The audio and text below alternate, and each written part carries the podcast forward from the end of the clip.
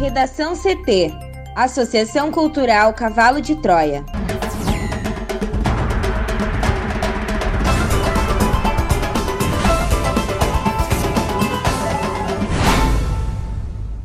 Agora, no Redação CT. Candidato a vereador em Flores da Cunha é morto a tiros. TSE aprova envio de tropas federais para garantir segurança das eleições em sete estados. Decreto de Bolsonaro e Guedes abre caminho para a privatização do SUS. Prefeitura entrega novo lote de computadores para a rede municipal de ensino de Porto Alegre.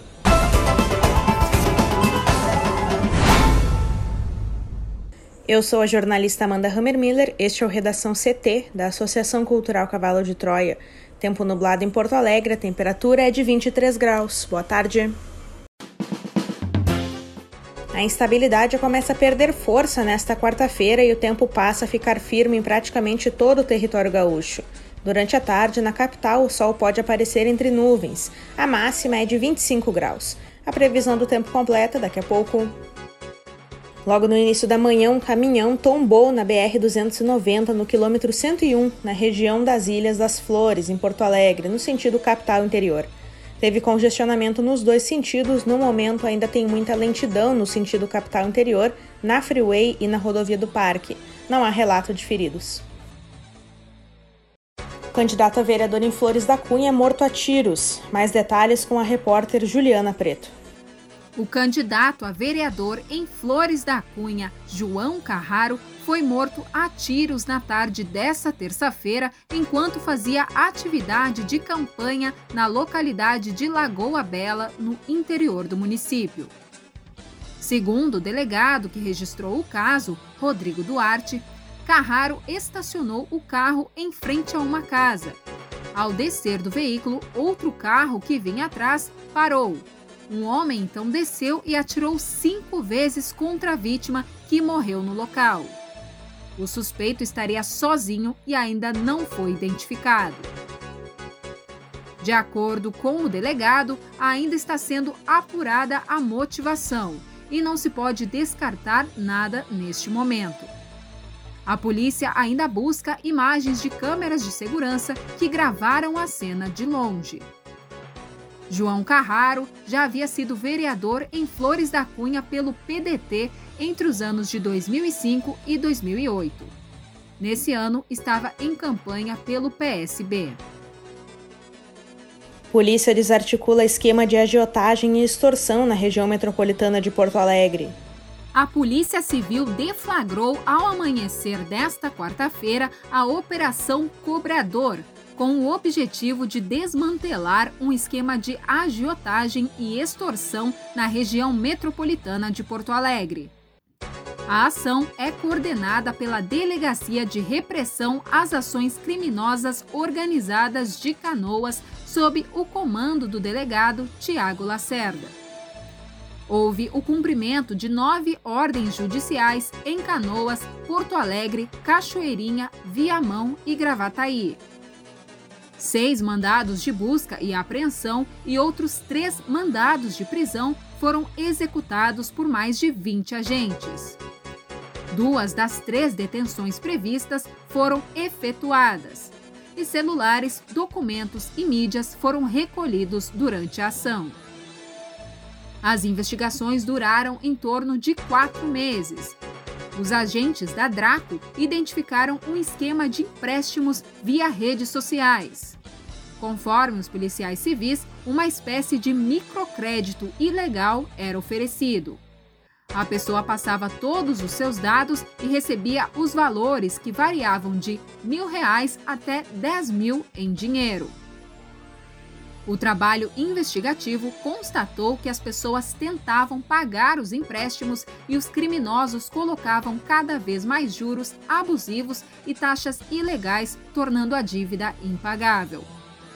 Por meio de ameaças de morte e incêndio, os agiotas realizavam a extorsão e obtinham os valores das vítimas.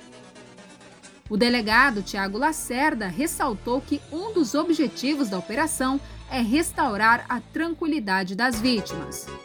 Já o diretor da segunda Delegacia de Polícia Regional Metropolitana, o delegado Mário Souza, assegurou que as investigações continuam. Para o Redação CT, Juliana Preto. TSE aprova envio de tropas federais para garantir segurança das eleições em sete estados. Juliana. O Tribunal Superior Eleitoral aprovou na terça-feira o envio de tropas federais para garantir a segurança do primeiro turno das eleições em sete estados.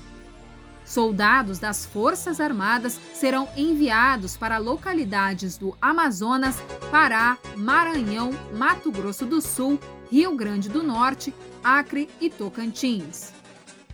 Os pedidos de envio de forças foram feitos pelos tribunais regionais eleitorais para garantir a normalidade do pleito.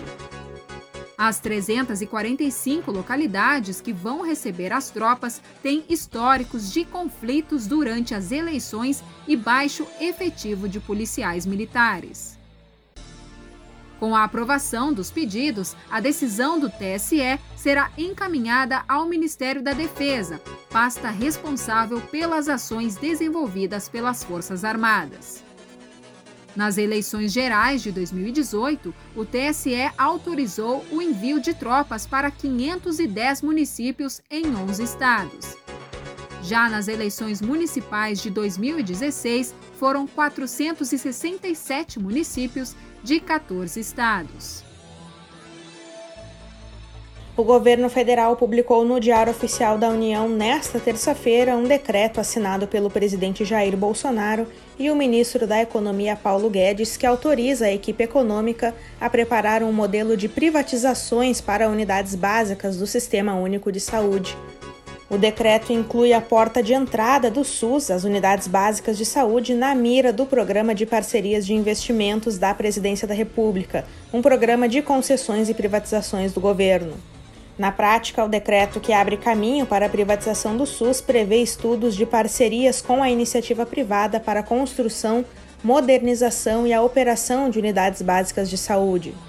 De acordo com o programa de concessões e privatizações do governo, o objetivo central é encontrar soluções para a quantidade significativa de unidades básicas de saúde inconclusas ou que não estão em operação no país. Hoje, o Brasil tem 44 mil unidades básicas de saúde e não há uma estimativa de quantas nem quais podem ser incluídas no plano de concessões. Após a publicação do decreto, o Conselho Nacional de Saúde criticou a decisão do governo e, por meio de nota, chamou a medida de arbitrária e disse que ela tem como objetivo privatizar as unidades básicas de saúde brasileiras e, diretamente, enfraquecer o SUS. Na última sexta-feira, um bebê nascido no Hospital Universitário St. George, na cidade espanhola de Huesca, teve anticorpos contra o coronavírus detectados em um teste sorológico. As informações foram divulgadas pelo site espanhol Heraldo. A criança chegou a testar positivo para a Covid-19 em um primeiro teste PCR, o teste rápido, mas depois deu negativo num segundo exame do tipo que coleta amostras do nariz ou da garganta com cotonetes.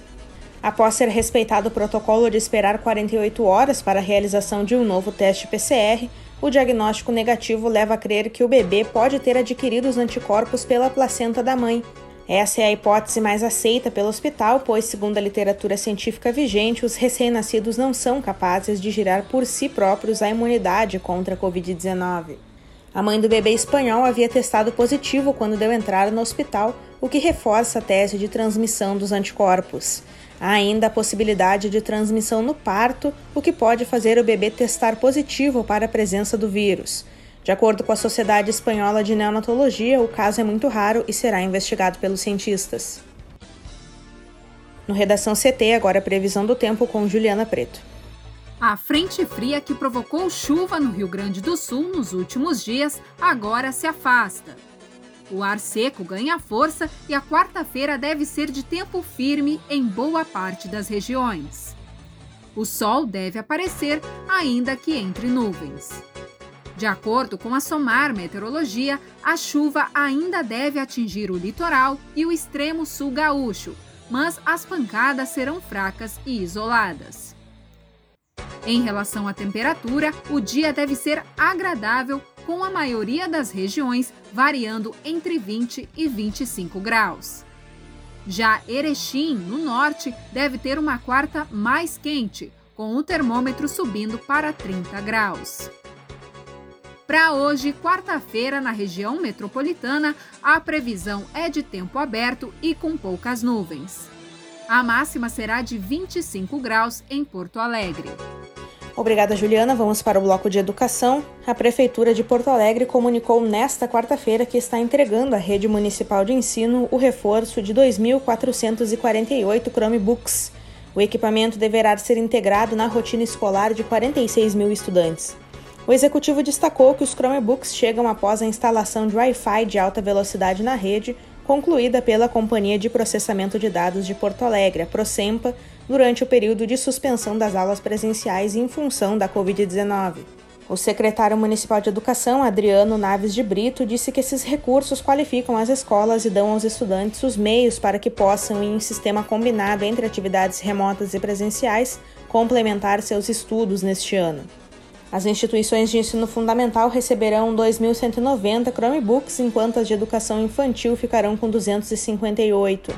Os diferentes setores da sede da Secretaria Municipal de Educação terão 61 unidades. Um total de 94 equipamentos foi distribuído na semana passada. A partir de hoje serão entregues os outros 2.354. Os recursos para aquisição dos Chromebooks são da própria Prefeitura. Cada equipamento da Samsung custou R$ 1.572, com um investimento total de mais de 3,9 milhões de reais. O modelo é semelhante com um notebook, mas utiliza o Chrome OS, que é o sistema operacional do Google.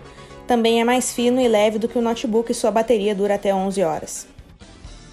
Redação CT, apresentação Amanda Hammermiller, colaboração Juliana Preto. Uma produção da Associação Cultural Cavalo de Troia com o apoio da Fundação Lauro Campos e Marielle Franco. Próxima edição amanhã, a uma hora. Boa tarde.